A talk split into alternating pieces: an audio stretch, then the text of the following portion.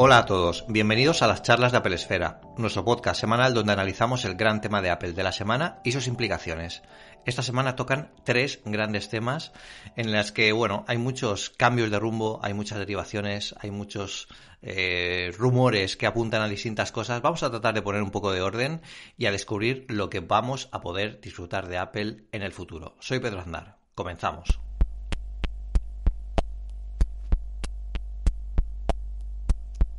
Y es que con tanto rumor, muchas veces, bueno, no tenemos muy clara la idea de un producto, ¿no? Aunque sabemos que el producto existe. Esto ocurrió con el iPhone, si recordáis en los años previos a 2007, antes de que Steve Jobs lo presentara en la Macworld de 2007, eh, el mundo sabía que Apple iba a sacar un nuevo teléfono móvil inteligente, pero nadie sabía cómo iba a ser. De hecho, todos los rumores que veíamos pre-lanzamiento del teléfono eran diseños que partían de la base de lo que era un, iPod en aquella época y, y luego se convirtió en otra cosa completamente distinta, ¿no? Que sorprendió a grandes de la tecnología como BlackBerry, eh, que decía que un, dispositivo con una pantalla tan grande jamás podría tener una batería que durara más de una hora, ¿no? Era, era algo como, como muy radical. En este momento estamos en puntos en los que tenemos distintos eh, productos que sabemos que en algún momento puede que, se lancen. Yo creo que hay alguno más cierto que otro. vamos a hablar de todos ellos. Vamos a, hablar también de cómo está siendo un punto importante de la transición ah, a, los, a los M1 y, bueno, cómo se puso a disposición de los developers y qué ha ocurrido con, con, todo ese proceso. Y para hablar de todo ello, pues tenemos como siempre esta semana a Eduardo Archanco. Hola Eduardo, ¿cómo estás? ¿Qué tal Pedro? Pues con ganas de empezar el capítulo de hoy, que hay muchas cositas. Sí, justo antes de entrar a, grabar, le comentaba yo a Eduardo que hace aproximadamente un año eh, estábamos en Madrid en el estudio de Webedia eh, grabando el Charlas de Esfera, pero en, formato vídeo, ¿no? Y la verdad es que se hace, se hace largo, ¿no? Le comentabas, Eduardo, que, que se te está haciendo también muy largo como a mí. Sí, aunque tenemos la suerte que en nuestra familia no ha habido ningún caso grave ni, ninguna desgracia, eh, tocamos madera, pero ya está empezando a ser cuesta arriba, ¿eh? Esto se, echa de menos sobre todo poder, eh, yo qué sé, de vez en cuando tú y yo íbamos al estudio una vez cada X meses y grabábamos, nos poníamos al día, estábamos mm. también con Julio César que está aquí en Madrid, etcétera Y al final eso, eso se ha perdido. Nos comíamos aquellas pizzas de, de, un kilómetro, de un, kilométricas. Es que cerca de la oficina, de la antigua oficina de, de Webedia, había hay un restaurante muy famoso, bueno, famoso, seguro que alguien de Madrid lo conoce, que es un, kilómetro, kilómetros de pizza o algo así, ¿no? Sí, eh, y, era como un restaurante oficial. Por metros o kilómetros, exacto, lo que quisieras. Exacto era el restaurante oficial de cuando acabábamos de grabar, pues nos, bajábamos ahí y nos poníamos un poquito, un poquito al día. Todas esas cosas volverán, ¿no? Lo que, eh, lo que, lo que pasa es que, claro, ¿cuándo volverá, no? ¿Cuándo se aclarará todo, que veamos un horizonte eh, de que las vacunas están funcionando, las restricciones están funcionando, hay menos contagios, que es lo importante? Yo creo que, tocará esperar unos meses aún, pero bueno, mm, contad con que volveremos con más ganas que nunca. Volveremos a retomar. A, retomar planes de esa época, como la de, la de grabar eh, episodios en directo con, con quienes queráis venir y estéis por Madrid para, acompañarnos en el estudio que tiene Webedia, que es donde se graban los Live y donde se han hecho eventos como Microsoft y tal, que es un anfiteatro alucinante. Ah, que tiene bueno que tiene capacidad para 100 personas o sea es una es una pasada es, es una cosa muy chula que queríamos hacer y esperamos que bueno cuando todo se recupere y para celebrarlo pues hagamos un, un, directo allí especial y luego, pues oye, pues si nos vamos todos juntos a kilómetros de pizza o a tomar algo fresquito por allí por Madrid, pues, pues sería, sería fantástico. Quienes, quienes eh, también están muy ocupados, aunque estén teletrabajando, eh, es Apple, ¿no? Y es que tienen eh, muchos frentes abiertos de productos que sabemos que este año todavía no ha empezado la gran descarga de Apple en el en, tema de productos, eh, eventos, está a punto a punto porque ahora en marzo ya se empezará a mover un poco. Pero sí que tenemos productos que se han venido rumoreando estos últimos años y han cambiado como de rumbo muchas veces, ¿no? Yo comentaba algo parecido a lo que pasó con el iPhone, ¿no? ¿Tú crees que estos productos eh, que son principalmente dos, ¿no? Los Apple Glass y eh, el tema del, del, manido Apple Car.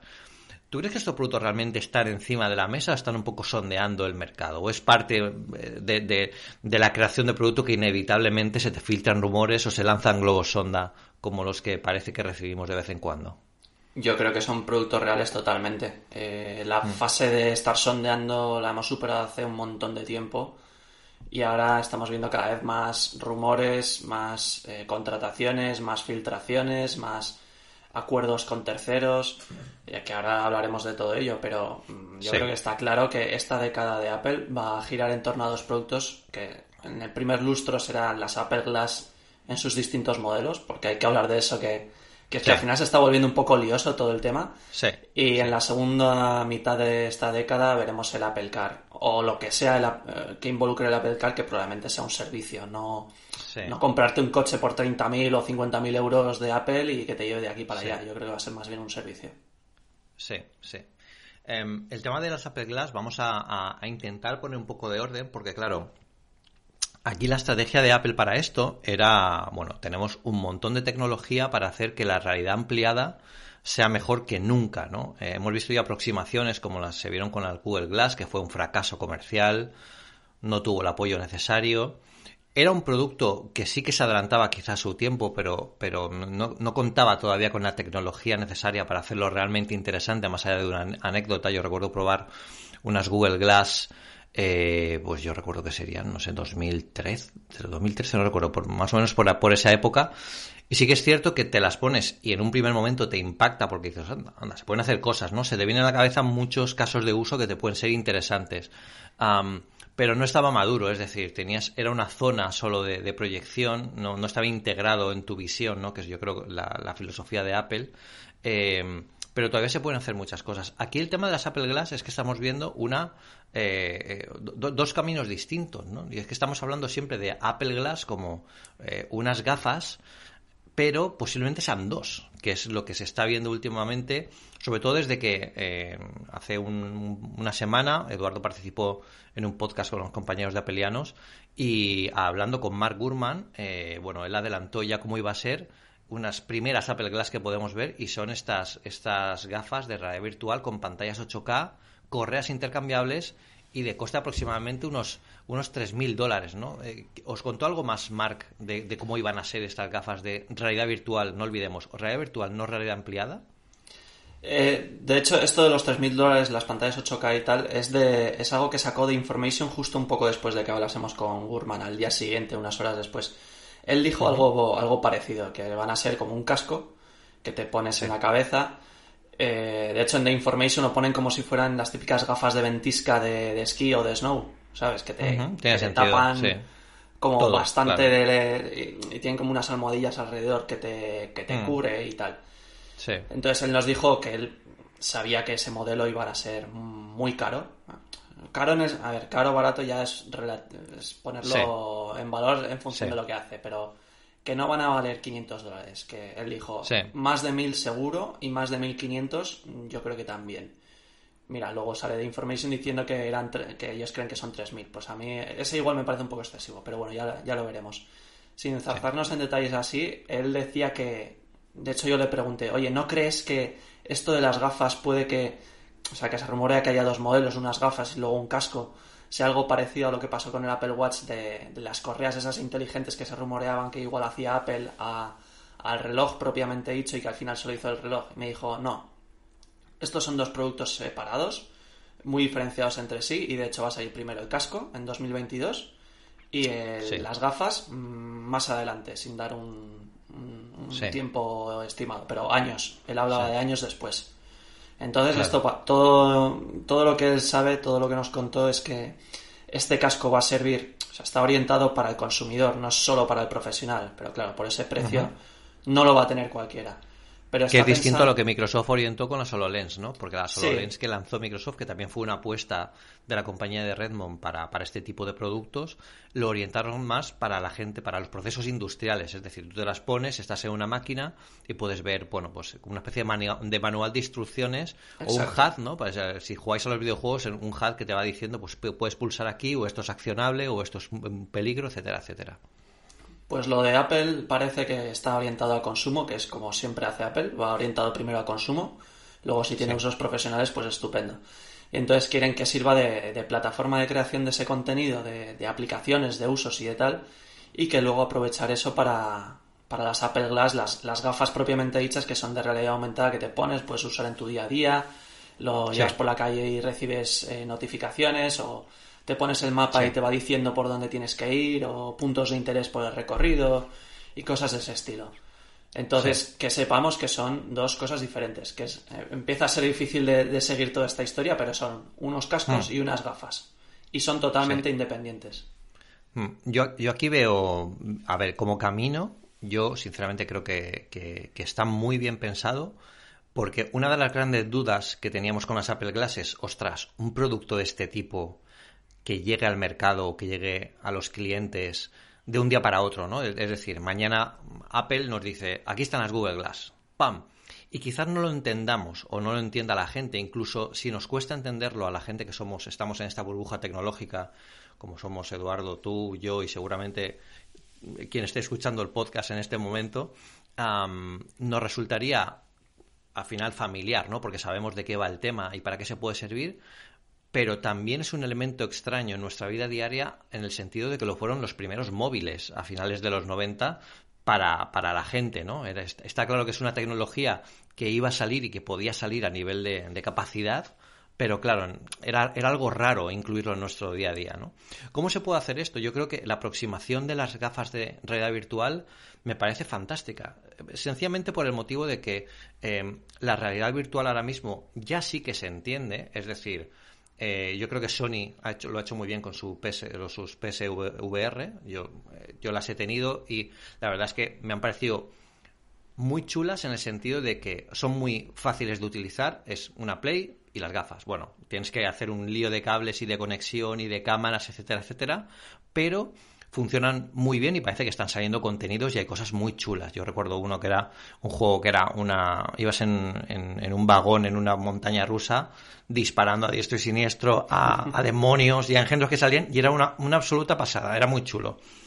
Y luego que cada día yo creo que Apple nos está diciendo que en la realidad virtual hay algo ¿no? que explorar. Por ejemplo, vimos con el iMac Pro cómo conectaban unas gafas de unas, unas HTC al iMac para poder eh, diseñar cosas en realidad virtual. O sea que, quieras que no, ya nos van dejando pinceladas de, de lo que puede ser. Sobre todo lo importante con esto es que, primero, el factor de acostumbrar a la gente a tener este tipo de productos luego a crear contenidos, porque claro, esto no es ni siquiera como cuando empezaron los primeros móviles eh, inteligentes, de decir, bueno, pues ya eh, podéis hacer páginas web que sean responsive y ya funcionen como aplicaciones, ¿no? Que es lo que quería Steve Jobs con el primer iPhone eh, pre-Apple Store. podéis hacer esto. Aquí es que es un mundo completamente inexplorado. El tema de la realidad ampliada.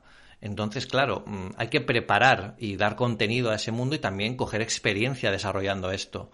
Y yo creo que eh, es un campo interesantísimo que no se le está haciendo el caso suficiente. Yo no sé si es porque hay muchos productos o porque para acceder a ellos tienes muchos requisitos, como por ejemplo tener un PC bastante potente, tienes que tener un PC potente, tienes que saber configurártelo, tienes que saber comprarlo, etcétera, etcétera. No, no es tan accesible como las PSVR.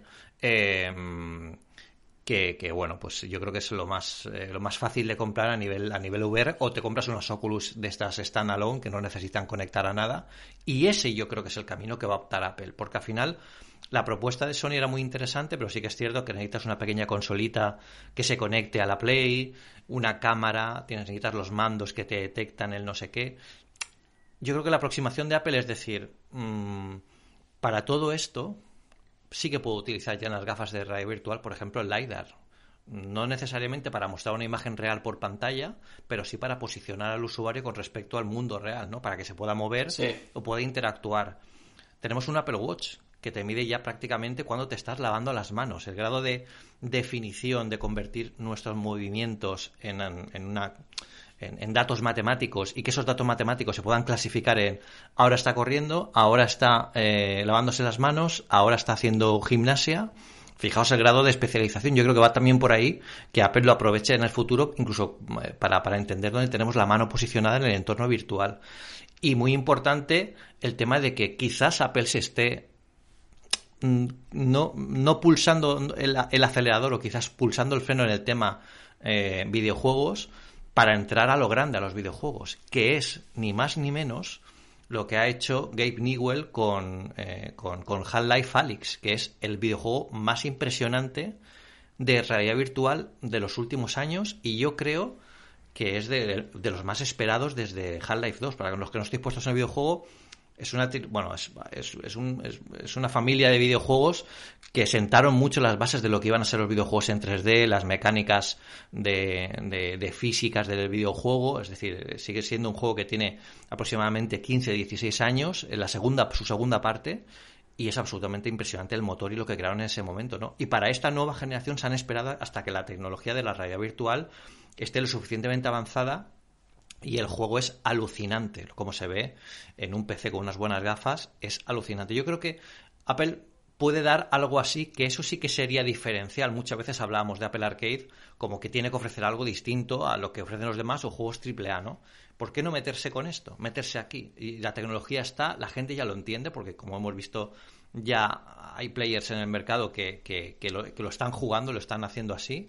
Eh, quizás, bueno, pues para juegos también eh, se puede utilizar, ¿no? Para la gente que quiera, que quiera consumirlos y de, de una forma muy sencilla y es que conectamos este casco a un iPhone, porque los iPhone o los, quizás incluso los Mac con los procesadores ya creados por Apple son muy potentes son o, o, podrán ser tan potentes como para tener estos estos juegos con lo que la aproximación de primero radio virtual y luego ya cuando se entienda, cuando la gente cree contenidos, cuando vea las posibilidades, lleguen las Apple Glass, eh, son muy chulos. Aquí el problema también es que las Apple Glass necesitan un extra de tecnología porque no pueden ser unas gafas de ventisca, como, como, como, sí que van a ser seguramente las, los cascos de realidad virtual, donde nos lo ponemos en casa y ya está. Pero claro, si queremos ir por la calle, como comentabas tú, Eduardo, y, y ver el mundo de una forma muy normal, no podemos ir de, de, esa forma, con lo que aquí yo también creo que habrá un componente de todo lo que han aprendido con Apple Watch a nivel de estilo, de, de,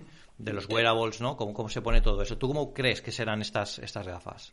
Yo creo que una de las razones que Google fracasó es que estaban diseñadas las Google Glass para, para nerds, para, para frikis.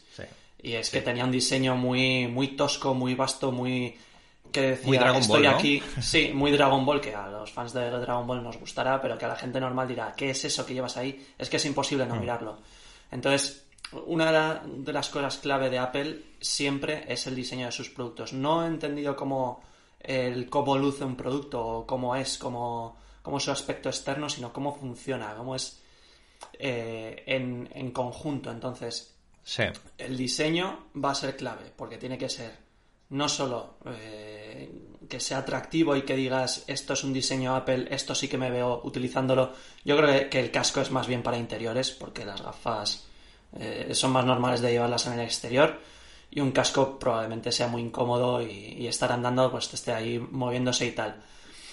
Pero el casco, el diseño, yo una de las cosas que saco de lo que han filtrado de, de, de Information es, es esa forma que tiene ese esas almohadillas que tiene alrededor de las gafas y que se te pegan a la cara, sí. me recuerdan muchísimo al material que tienen los AirPods Max. Que por cierto tuve que devolver ayer y no he llorado más en toda mi vida al devolver un producto.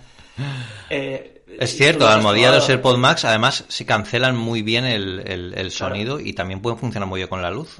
Pues sí que puede ser una buena aproximación. Claro, eh, mm. está hecho de un material viscoelástico como el de algunas camas y recuerda tu forma. Entonces, es que cuando te los pones, tú Pedro lo sabes, es que es, sí, la primera es vez muy se acopla y las siguientes veces sí. ya se queda como con tu forma y es mucho más, Sí. o sea, alcanza esa forma final mucho más rápido.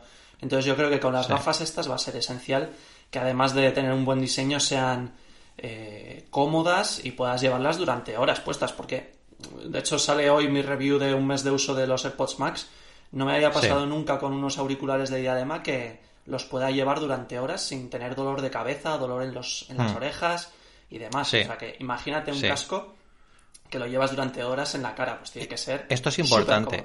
No, esto es importante porque, por ejemplo, en el caso de las PSVR, que son las que he usado yo en casa más, porque son las que he tenido, eh, eh, no, no, son incómodas, porque al final yo creo que, que, Sony aquí pensó, pensó muy bien las gafas y además que también lo van a usar gente de todas las edades.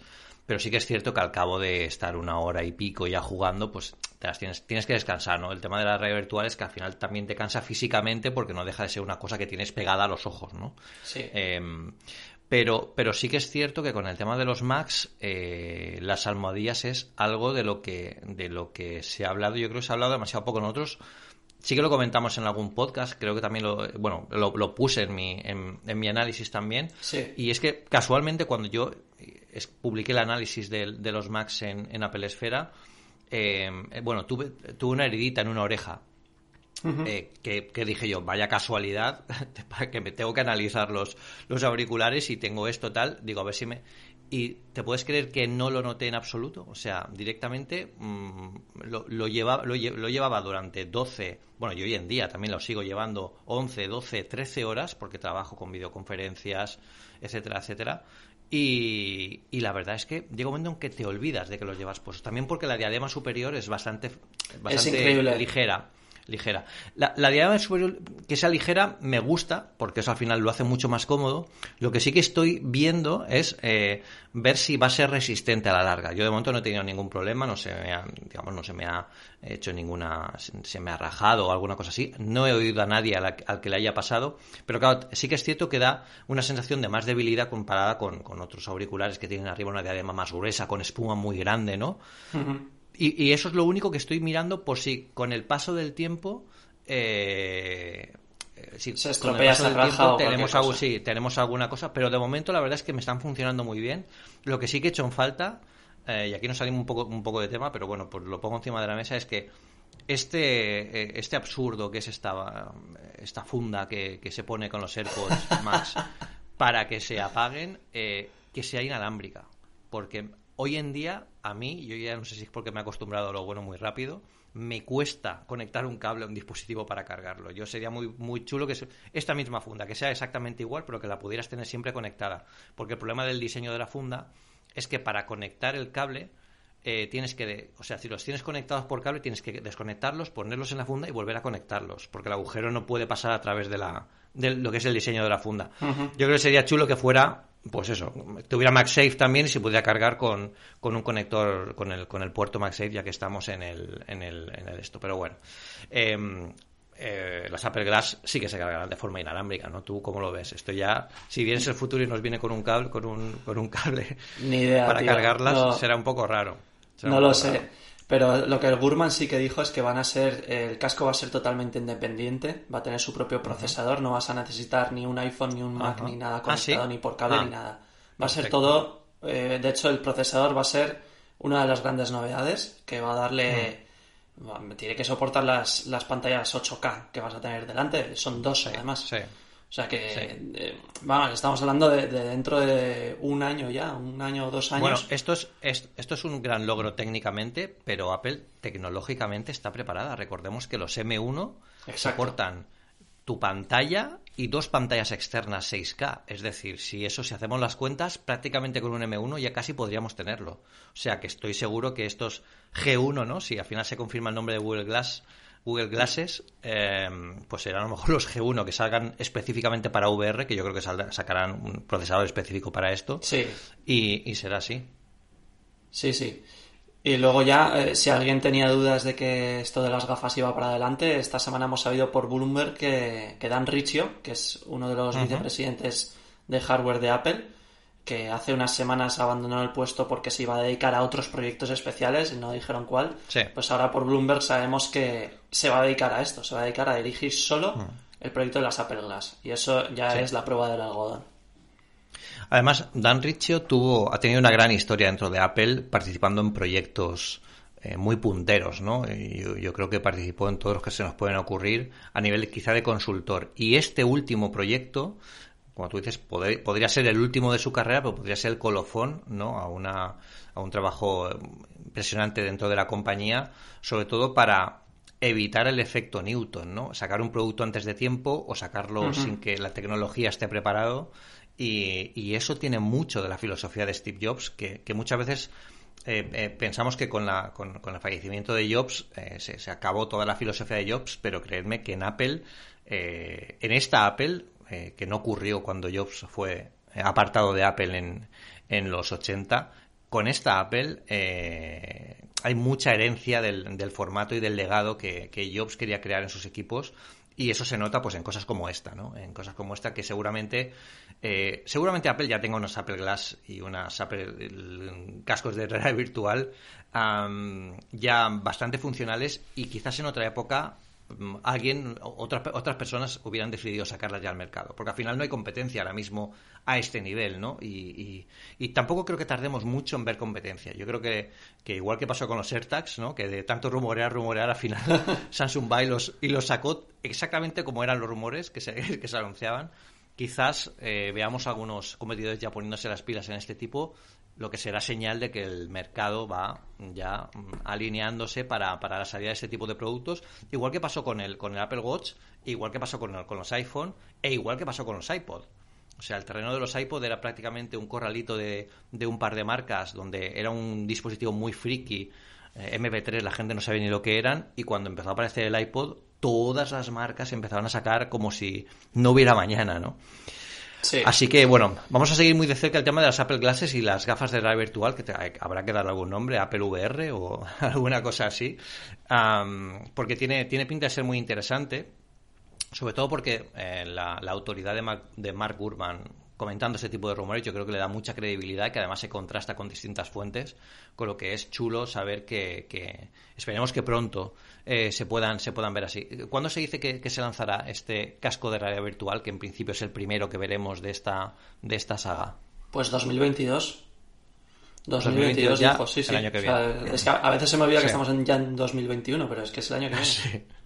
Sí, aquí, aquí esperemos que, la pandemia no decelere todo esto y que los retrasos que se ha habido, que ha habido en producción eh, se puedan subsanar, quizás eh, se vayan a 2023, pero aún así ya está ahí, o sea, es muy cercano y, la verdad es que es interesante saber qué ocurrirá con esto, igual que es interesante saber qué ocurrirá con otro de los rumores que llevan años, yo creo que este sí que es ya prácticamente recurrente, que es el famoso Apple Car, ¿no?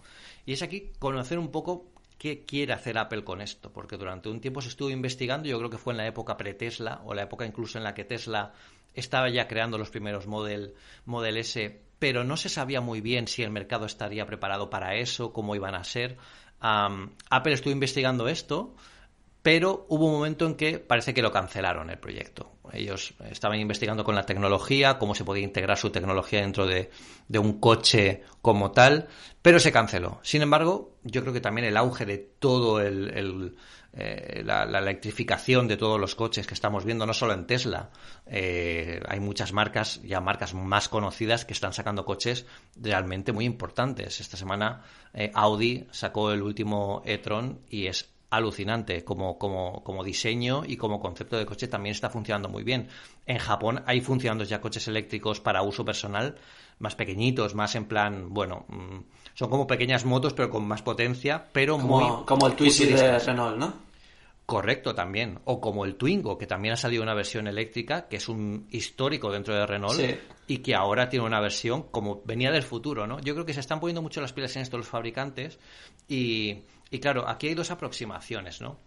Los fabricantes de automóviles eh, que saben mucho de automóviles, pero no tienen ni idea de tecnología eh, integrada como bueno como, como, como CarPlay, como utilizar eh, Internet, porque hasta ahora tradicionalmente los salpicaderos de los coches habían sido muy convencionales, ¿no? Hablo a lo mejor antes de la llegada de Tesla, ¿no? Era simplemente una pantalla para la radio y poco más, ¿no?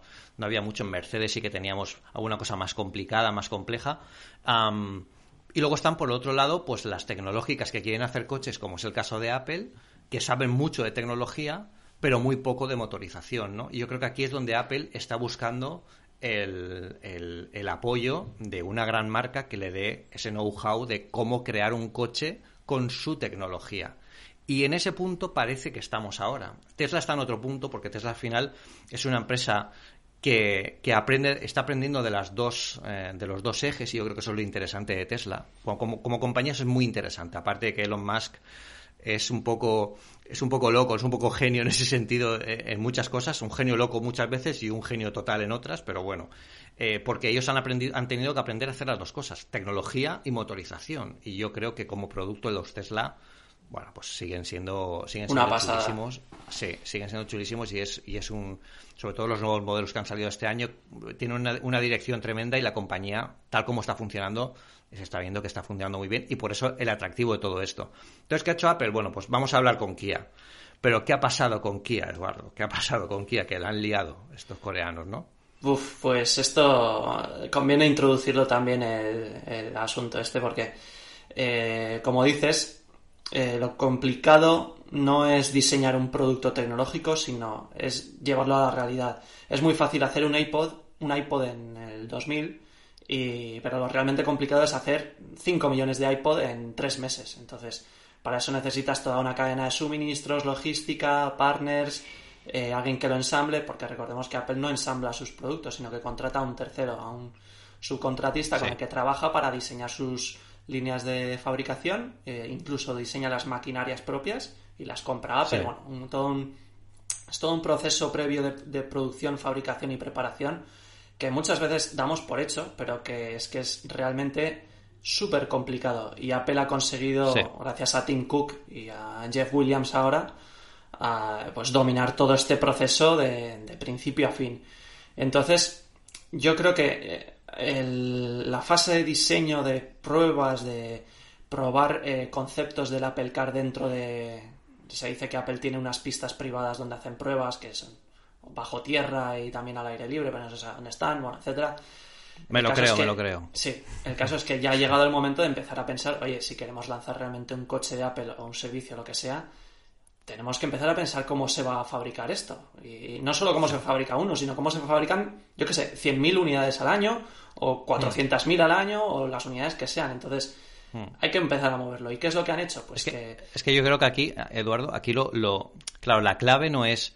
Eh, cómo hacer un coche, ¿no? O sea, ¿qué necesita un coche? El motor, las ruedas, los ejes, todo, ¿no? O sea, no, va de, de eh, conocer qué necesita un coche para que se mueva, el lío de todo esto es en cómo fabricarlos, que eso es lo que Apple no tiene absolutamente ni idea, porque es, aunque podemos pensar que los procesos de fabricación industrial al final son robots, son todos iguales, es un proceso que tal, pero claro, construir ese proceso es tremendamente complicado y no puedes llegar de cero a construir un coche. Eh, o sea, construir un proceso de fabricación de un coche porque necesitas eh, pues consejeros que para eso también han, han, tenido incorporaciones dentro de la plantilla de Apple de gente del motor, etcétera, etcétera, pero, pero hace falta mucho más, ¿no? Para, porque es el gran primer producto de Apple, imaginad, lo que hemos comentado muchas veces, Apple no se puede permitir fallar en este tipo de cosas y en esta tampoco.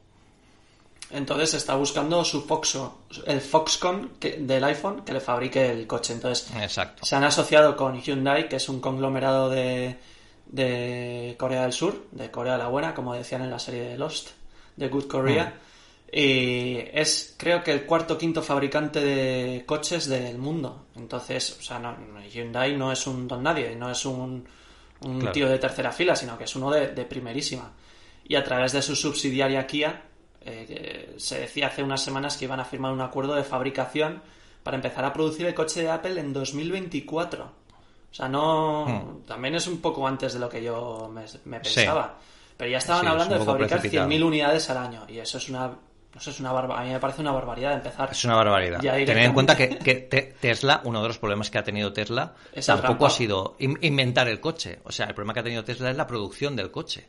Que de, hecho, la, en, muchas veces Tesla la capacidad o el, cómo va la empresa en Tesla se está midiendo por la cantidad de coches que producen al año. O sea, imagina lo importante que es esto. O sea, de salida, producir 100.000 vehículos para esto, o sea, tienes que tener muy claro lo que quieres hacer y, y, yo creo que aquí también es un poco ver qué, es lo que quieren hacer ellos ¿no? con el coche, qué es lo que quieren, hacer un, como un servicio, hacerlo como se ha hablado, eh, un coche sin cabina de conductor y que te Una especie de flota. Yo esta parte no la veo, yo esta parte no la veo, la veo demasiada.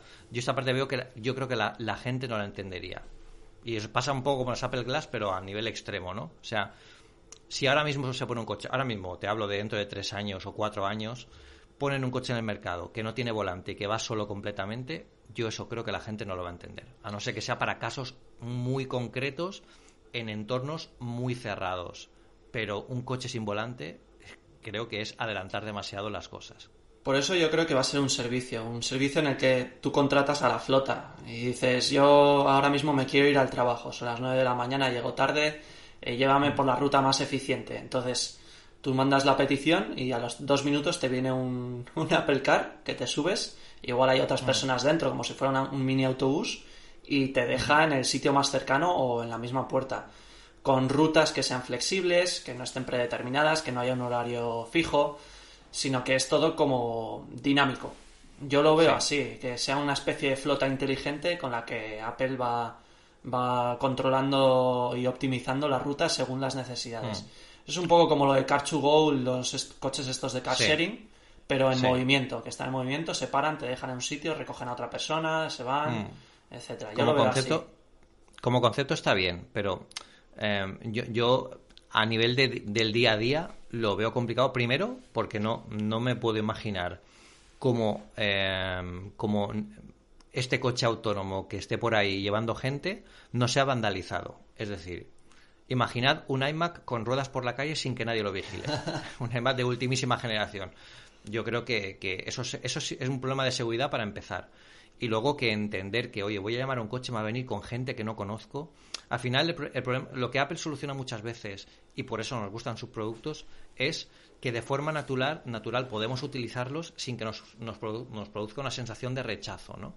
Y yo creo que esta sensación ocurriría si se plantea el primer Apple Car de esta forma porque la gente tiene mucho más fácil hacer a un coche tradicional y, oye, me dejo de líos de que venga con un tío que no conozco, que, se controle solo y no sé dónde va a ir. Eh, otra cosa, otra cosa es que lancen un coche eléctrico tradicional eh, diseñado por Apple con tecnología integrada de Apple, que yo creo que aquí sí que serían ellos eh, incluso mejores que Tesla a la hora de, oye, podemos hacer, somos los tíos que, han hecho el iPhone, el iPod, el Macintosh, podemos hacer grandes cosas con un coche eh, más allá de lo que se está haciendo ahora, que seguro que tiene ideas que ni se nos ocurren, como pasó con el iPhone. Em, lanzamos este primer modelo al mercado y quizás cuando ya esto esté más extendido, pues un servicio de suscripción como el que tú dices, tiene todo el sentido. Pero claro, el tema de los coches autónomos completos, yo creo que ahora mismo no está para que, para que funcione, ni siquiera en California, ¿eh? O sea, allí allí, aunque, aunque eh, nos imaginemos California como, como la ciudad del Night City de, Cyberpunk 2077, em, allí es una ciudad que tiene también una, una tasa muy alta de, de, robos, de vandalismo. son, son, los pueblos están, bueno, eh, no es fácil adaptar una conducción autónoma a todos, a pesar de que evidentemente se están probando allí precisamente por eso y también porque son de allí. Pero, pero yo creo que todavía estamos lejos de ver, de ver algo así. ¿Tú, no crees que se lanzaría primero algo más intermedio, como lo, que van a hacer con los Apple Glass? Primero unos cascos de realidad virtual, que es lo que la gente ya empieza a entender, y después unas Apple Glass más rompedoras que, a la gente no le dé miedo probar, ¿no? O, tú pues piensas que van a ir a saco con el, con el servicio. La verdad es que no, yo no lo sé. Porque lo mismo hacen, eh, toman la vida del Apple Watch y sacan directamente el producto final, como hacen el, intermedio este con introducción como tipo Apple, como lo que creemos que van a hacer con Apple Glass.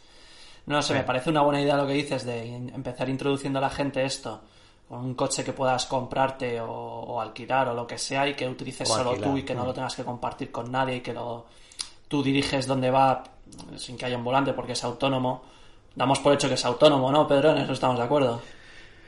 Eh, será autónomo a, capacidad, podrás elegirlo, creo yo.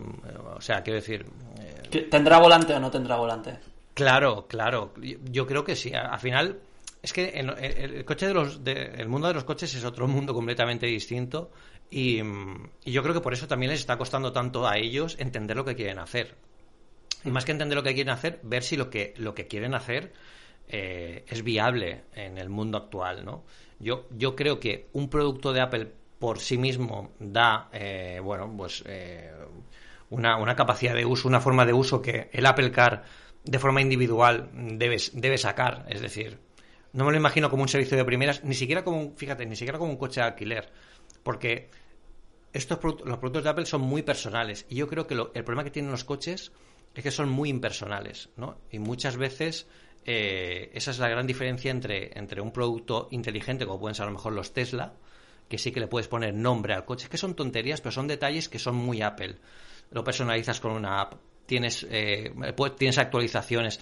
Toda esa cosa lo hace que prácticamente sea un dispositivo como el móvil, que es también muy personal. Entonces, yo creo que debería ir un poco por aquí si no quieren asustar a la gente. Porque, bueno, es que además no hay más que ver los comentarios. Cuando publicamos la noticia en Apple Esfera de que el Apple Car podía ser conducción autónoma total sin volante, la gente lo rechazó.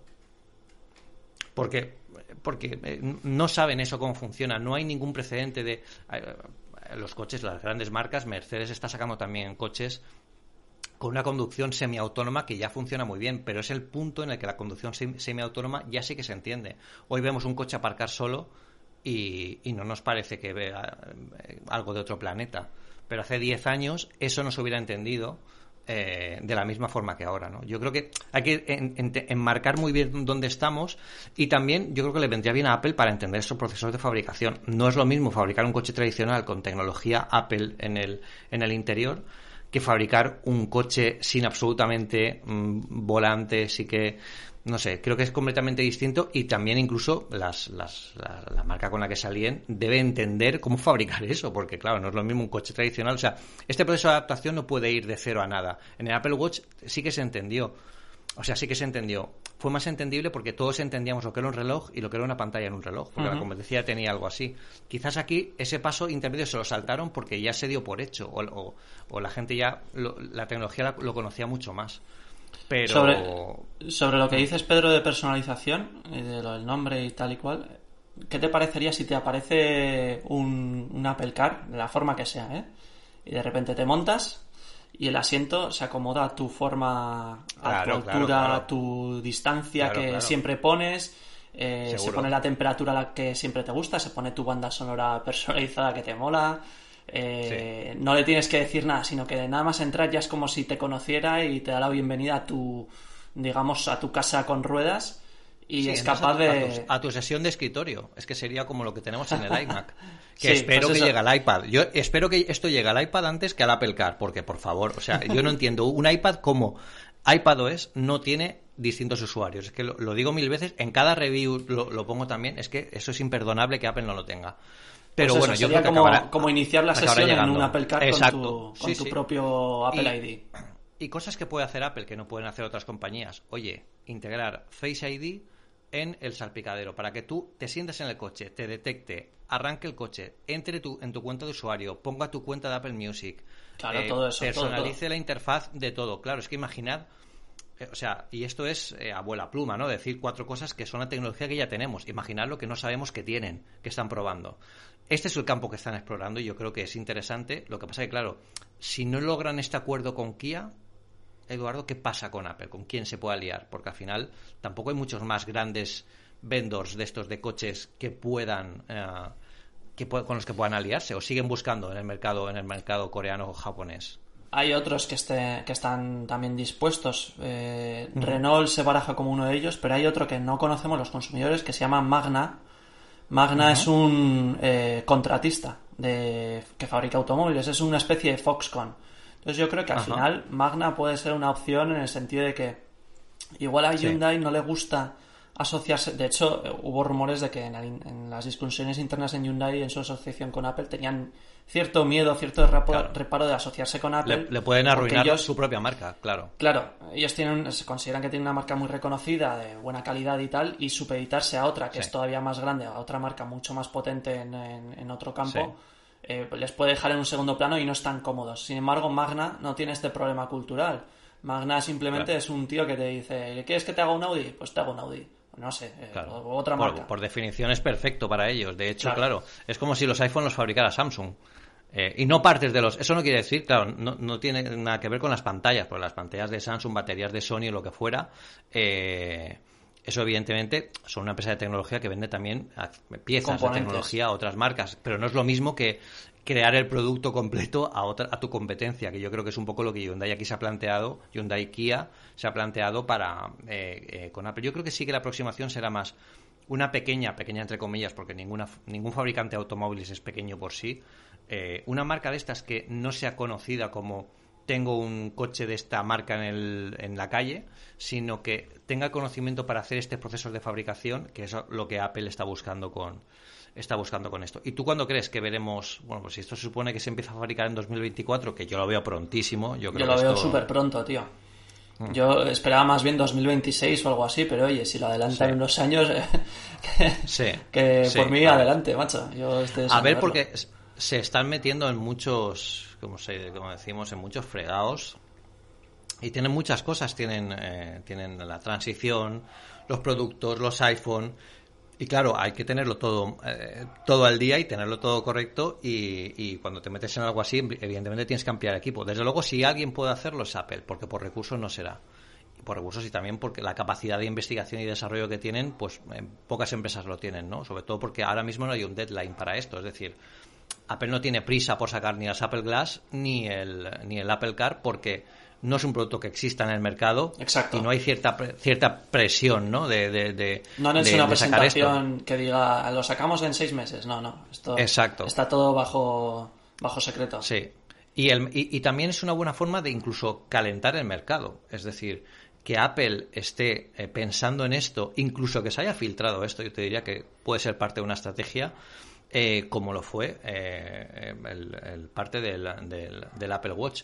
Yo recuerdo un Mobile World Congress, creo que fue el del 2014, si no, si no me equivoco, en Barcelona, en el que no se había presentado todavía el Apple Watch y ese Mobile World Congress era de relojes inteligentes. Todas las marcas sacaron relojes inteligentes, todas las marcas. Bueno, yo me acercaba a los stands de estas marcas, me acerqué a Sony, me acerqué a distintas marcas que habían por allí que estaban sacando cosas, bueno, que, estaban bien, ¿no? Como diseño y como producto y tal. Hoy en día no existe ninguna de estas ya, como producto. Y me enseñaban el producto, pero siempre me decían, bueno, aquí es que ah, tenemos un poco de miedo a ver qué va a sacar Apple. Aquí todos, todos estaban esperando como marcas a ver qué va a hacer Apple. Claro, porque ellos saben que no son los primeros, Apple nunca es la primera, muy pocas veces, en poner un producto en el mercado nuevo completamente, pero saben que cuando sale es porque tienen muy claro cómo va a ser. En el caso de Apple Watch, incluso al principio no estaba tan definido, o sea, podían haberlo sacado un año después un poco más, con más eh, definición de producto, ¿no? Pero aún así, cuando hablamos de reloj, de reloj inteligente o reloj mm, de salud hoy en día, es el Apple Watch el que está definiendo el mercado. Por lo tanto, yo creo que está pasando algo también parecido, ¿no? Y Tesla también se lo puede estar oliendo, porque las declaraciones de Elon Musk de, de hace unas semanas de, oye, en su momento hablamos con Tim Cook para, para que invirtiera en Tesla y ni siquiera me recibió bueno, yo aparte no sé qué rencillas hablar entre ellos o qué, o qué intereses o qué no intereses, eh, evidentemente Tesla también está mirando por el rabillo del ojo diciendo, a ver esta gente que va a sacar, que no creo que sea malo para Tesla, porque al final, como gran marca que son también, tienen productos que pueden poner el mercado al lado de los de los de Apple, en este caso coches, y, fíjate, incluso puede beneficiar a Tesla en el sentido de que los coches eléctricos se van a normalizar todavía más y va a haber más gente que, ya empieza a tirar para esto. Si no está pasando ya, porque hoy en día el tema de los coches eléctricos es una, es una locura. Así que. A mí me hace gracia cuando decía Elon Musk hace unos años que la gente que contrataba Apple de Tesla eh, lo calificaba Apple como el, el cementerio. Decía que la gente que se llevan de aquí son como los que no valen. Eso fue unas declaraciones que yo recuerdo como muy, con mucha mala leche. Hirientes, sí, muy hirientes, muy a hacer daño, pero, pero es bueno, Elon eh, Musk. Es Elon Musk y está siempre a su, a su rollo. Yo creo que, que, Elon Musk, igual que, que, le pasó a Steve Jobs, que también hacía declaraciones que, no había por dónde cogerlas, hay que entenderlos dentro del contexto de que son CEOs de las, de, las mejores empresas del mundo a nivel de tecnología. Y, y, bueno, aunque estas declaraciones estén fuera de lugar, pues se puede entender porque es un arranque yo. Imagínate si Steve Jobs hubiera estado vivo en la época de Twitter. Bueno, de hecho estuvo vivo en la época de Twitter, lo que pasa es que no lo usaba porque en aquel momento no se usaba tan masivamente como ahora. Pero yo te aseguro que hubieran habido declaraciones, alguien, alguien le hubiera quitado el móvil, seguramente, a este hombre, porque no se hubiera podido callar. Eh, y, yo, bueno, pues al final eh, es algo que entre compañías va a pasar y seguramente veremos más conforme se aproxime, no sé, se vayan tocando la línea, las líneas de, de producto de Apple y de, y de Tesla, igual que pasará con otras compañías eh, y con este y cuando avancen las pruebas. Em, ya para acabar, un, tema, el tema del, Developer Transition Kit, que, bueno, eh, es algo que cuando se anunció la transición de los M1 en la, en la conferencia de desarrolladores de 2020, eh, Apple ofreció a los desarrolladores un programa, porque aquí está el gran error en esto, ofreció un programa en el que te podías incluir como desarrollador dentro de un grupo en el que eh, tenías capacidades técnicas para explorar los M1, te explicaban cómo funcionaban y te dejaban un equipo, te dejaban un equipo en el que tenías una 12Z que es lo que llevaban los, los iPad en aquel momento, eh, para poder empezar a programar o pasar tus aplicaciones a la arquitectura Apple Silicon. Vale. Esto mm, no se entendió. Yo creo que mucha gente que no entendió esto es porque no estaba puesto dentro del, grupo de los, de los desarrolladores. Es, decir, este Mac no se compraba por estos 500 dólares. Los 500 dólares lo que pagaban era la inclusión en el, en el programa, que era limitado porque no había recursos para atender a todos los desarrolladores. Aquí recordemos que había personal de Apple de dentro del programa de transición de Apple Silicon que atendía a los desarrolladores para resolverles dudas dentro de foros, dentro de, bueno, pues con muchos recursos como, como, como tiene Apple en tema de desarrollo. Y te dejaban evidentemente una máquina física porque tienes que empezar a compilar y hacer cosas, a ver qué tienes que hacer ahí. Em, ¿Qué ha pasado ahora? Evidentemente ya ha acabado la cesión de este Mac y Apple pide que eh, se devuelvan estos Mac porque no son, un, no son un producto para mercado, ni siquiera son un producto ya válido para compilar porque ya hay Macs en el mercado para compilar. Eh, era siempre un préstamo para poder adelantar antes de la salida oficial de los M1, que ni siquiera se llamaban M1 en aquel momento, eh, bueno, pues tus aplicaciones o lo que fuera. Lo que ocurrió es que, bueno, pues no se ha entendido muy bien, como que alguien, la, gente, mucha, algunas personas entendían que este Mac Mini se, se compraba con esos 500 dólares, lo que tú comprabas era la máquina física, y Apple lo que hizo fue decir, vale, os doy un cheque de 200 dólares que eh, os puede servir para compraros un Mac con M1, que esto no estaba previsto inicialmente ni se dijo en ninguna parte. Esto es algo que ya pasó en la transición a Intel. Ya os aviso, eh, en la transición a Intel, Apple lo que ofrecía era un eh, Mac Pro, bueno, Mac Pro, un Power Mac en aquella época, porque todavía no estaba anunciado como nombre oficial el Mac Pro, un Power Mac con procesador Intel Pentium 4 te lo daban ya preparado para que tú pudieras pasar tus aplicaciones a Intel.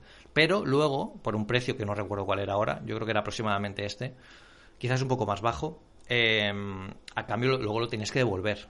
¿Vale? Lo que pasa que también, pues eh, en ese momento no existía la, la, App Store, estamos hablando de 2006-2007, em, y eh, se ofrecían, bueno, pues se ofrecía un cheque o bonos para canjear en las tiendas, etcétera, etcétera.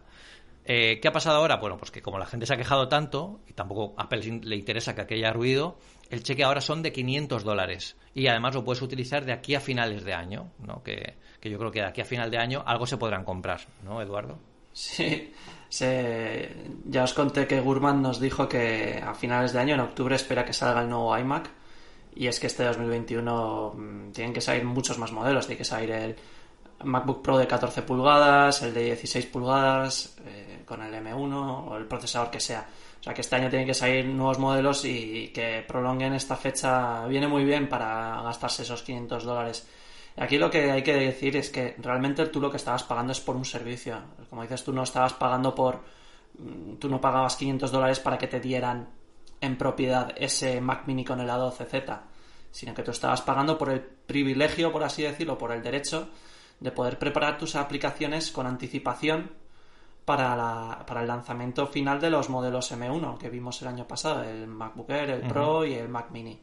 Entonces, al final, este programa está pensado para darles un early access a los desarrolladores y, de, una forma de, que pudieran desarrollar, desarrollar sus apps y prepararlas antes de tiempo, antes de que llegasen las eh, los nuevos modelos. Entonces, al final, si en realidad lo que tienes es una cesión, en algún momento tendrás que devolverlo porque no es tuyo. Y, y Apple lo dejaba claro en el acuerdo de, de cesión que la propiedad se la reservaba y obviamente te lo podían pedir en cualquier momento, incluso hmm. rescindir el contrato si, si cometías la imprudencia de divulgar en qué funcionaba, cómo funcionaba ese nuevo Mac Mini experimental, si, si divulgabas hmm. benchmarks, si hacías tal y cual.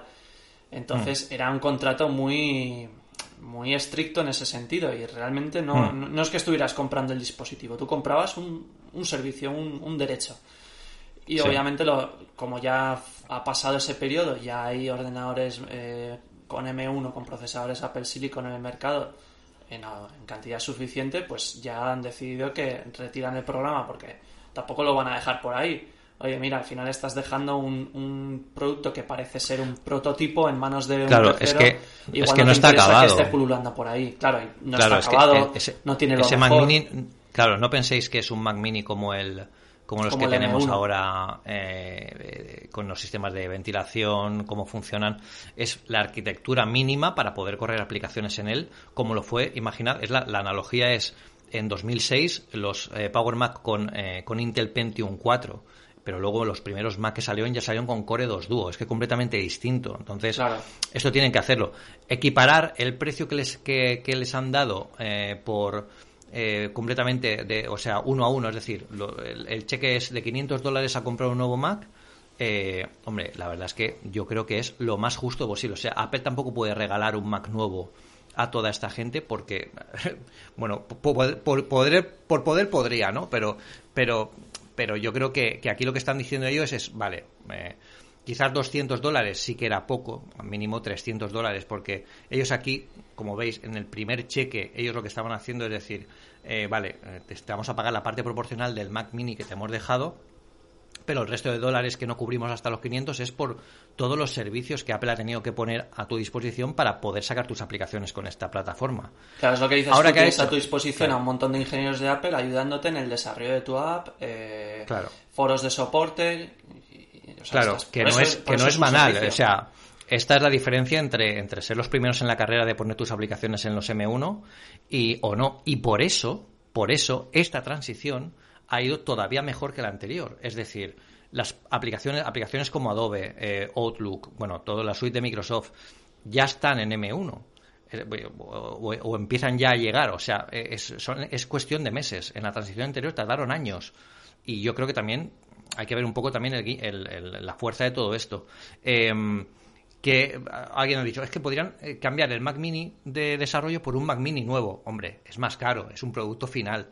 Yo creo que que te descuenten el total de lo que tú has pagado por el acceso al servicio en un Mac Mini nuevo, tendrías un Mac Mini de última generación con M1, etcétera, etcétera, por 200, 300 dólares más. Yo creo que está muy bien el, gesto.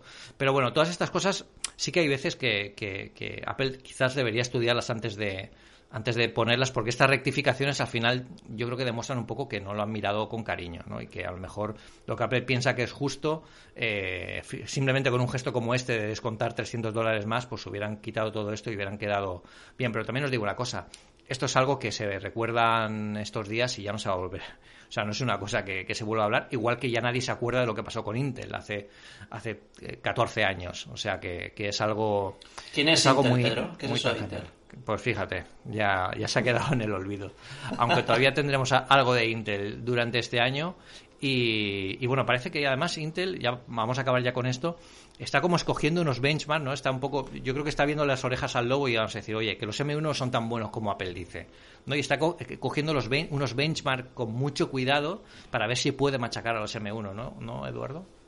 Sí, lanzó a través de, bueno, capturaron varios medios eh, una presentación con unos benchmarks que, tío, eh, escogía, eh, no sé, exportar un PDF de Word y salía mm, tres veces mejor en el, último procesador de Intel Core, no sé qué. Y es como, tío, o sea, está muy bien. A ver, al final está pintando su procesador con una mejor luz que comparado en determinadas tareas, pero es que al final está probando un procesador mm, que no se sabe en qué equipo lo han montado sí que te dicen el, tipo que es, que son también 16 gigabytes con lo que lo han probado y lo comparan con un MacBook Pro M1 con 16 gigas.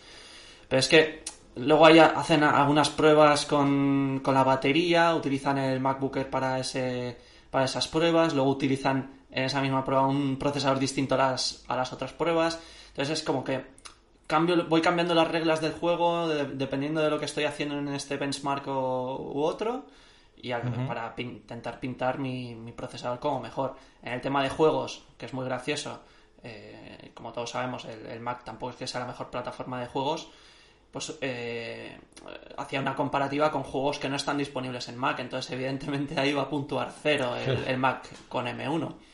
Pero sin embargo, en los que sí que estaba, por ejemplo, el que a ti te gusta mucho, que es el de Shadow of the Tomb Raider, eh, daba un desempeño bastante correcto el Mac M1. O sea que Mm, la letra pequeña no está muy, muy ajustada a la realidad. Yo creo que esto viene encuadrado con que van a tener un nuevo CEO próximo 15 de, febrero, que, día de la semana, no sé si es martes o miércoles, o lunes o por ahí. Y, este hombre ha dicho, oye, hay que hacer una guerra de relaciones públicas muy fuerte contra el, Mac, contra los M1, porque es que esto no puede ser. Y si os acordáis, hace unos días salió un, artículo, lo publiqué hace unos días, que decía que en una especie de, estas charlas de ánimo a su equipo de, personas, les dijo, oye, hay que hacer, nuestros procesadores son mejores que los de, esta, de esa compañía de lifestyle en referencia a Apple, como calificándola como una empresa de estas que, hace cosas como de lifestyle, de oh, happy, vive bien y tal. Entonces es como, como que con su entrada quiere hacer una especie de, de animar a las tropas dentro de Intel para, luchando. decir, un, decir un, oye, que, nosotros somos Intel. Que somos los grandes de, los procesadores, ¿no? Pero este hombre no se acuerda de lo que pasó con otros grandes, por ejemplo, de la telefonía, como Nokia, o, o, otros casos que han pasado en el mundo de la tecnología que no te puedes confiar, como tampoco se puede confiar Apple, porque yo creo que si entra un nuevo CEO en, en, Intel, también querrá cambiar un poco el rumbo o quizás reorientarlo hacia donde está yendo Apple con esos, con esos procesadores y sacar SOCs que sean más potentes, que tengan, bueno, eh, pues quizás darle donde le duele a, Apple. Hay que recordar que eh, Intel no ha estudiado todavía a fondo la tecnología de Apple y puede plantarle cara donde pues donde más le duele. Pues ya os digo pues en rendimiento gráfico en multicore en cosas que ellos sí que son expertos y que pueden adelantar. O sea tampoco está la guerra la guerra perdida en, por parte de Intel y yo creo que que les plante cara a Apple es bueno para el consumidor porque a nosotros nos dará e, esa, esa guerra de investigación y desarrollo de ambas marcas nos dará mejores productos, sea cual sea lo que elijamos, ¿no? Que yo creo que es lo, lo importante y lo que nos tenemos que quedar eh, con todo esto. Más allá de que, por supuesto, arengue a sus tropas, porque es lo que tiene que hacer, ¿no? Como líder de, la marca. Em, pues con esto ya acabamos. También queríamos no llegar a la hora de duración, pero bueno, nos aproximamos peligrosamente. Eh, así que, que, bueno, nos eh, os dejamos ya con las noticias de esta semana en Apple Esfera que podéis leer y todos los contenidos que hacemos. estamos hablando también de que volveremos muy pronto a los Apple Esfera Live en directo eh, ya os diremos cómo vamos a hacerlo, cómo van a ser en esta nueva etapa y bueno, eh, que nos acompañéis para, estar un ratito con nosotros, más personal aún que con el podcast porque nos vamos a ver, podéis hacer preguntas, etcétera, etcétera y, muy pronto lo, lo, pondremos en marcha, así que espero que, os guste.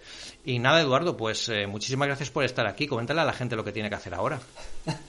Pues muchas gracias por escucharnos y como siempre que le den a las cinco estrellas en la aplicación o servicio de podcast que utilicen eh, pongan un comentario, nos sugieran ideas y lo compartan con sus amigos, conocidos y familiares, porque al final esto cuanto más, los, más personas lo escuchen, eh, pues más, más contenido vamos a crear, vamos, vamos a seguir con este podcast y, por supuesto seguiremos aquí contando las noticias de, de, Apple de primera mano con todos los lanzamientos que vienen ahora por delante en 2021 y demás.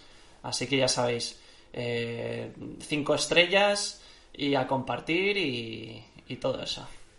También tenéis eh, el, email en la descripción de cada podcast de, todo el equipo, que es editores.pelesfera.com o el mío personal, que es eh, pedroaznar.pelesfera.com, por si os queréis escribir, eh, proponernos temas, eh, cosas a mejorar, lo que queráis. Podemos hablar de cualquier cosa. Sabemos que, sabéis que en esta nueva etapa, en las charlas de Apple Esfera en formato podcast, se lanza cada semana, o sea que tenemos cada semana, cada jueves tendréis un nuevo episodio de, del podcast, como está siendo desde septiembre de 2020. Y, y bueno, pues eh, muchísimas gracias por escucharnos. La verdad es que están funcionando muy bien y os estamos muy agradecidos por el apoyo que nos estáis dando. Y gracias a eso, pues seguimos aquí, que nos encanta hablar de todo esto. Sobre todo ahora que, atención, vienen curvas preparaos que dentro de poco van a venir curvas en el mundo Apple y aquí vamos a estar nosotros para contaroslas y para compartirlas eh, con todos vosotros. Así que nada, muchas gracias, cuidaos por favor, cuidad mucho y nos escuchamos la semana que viene en el podcast de las charlas de la Presfera. Chao, chao. Hasta luego.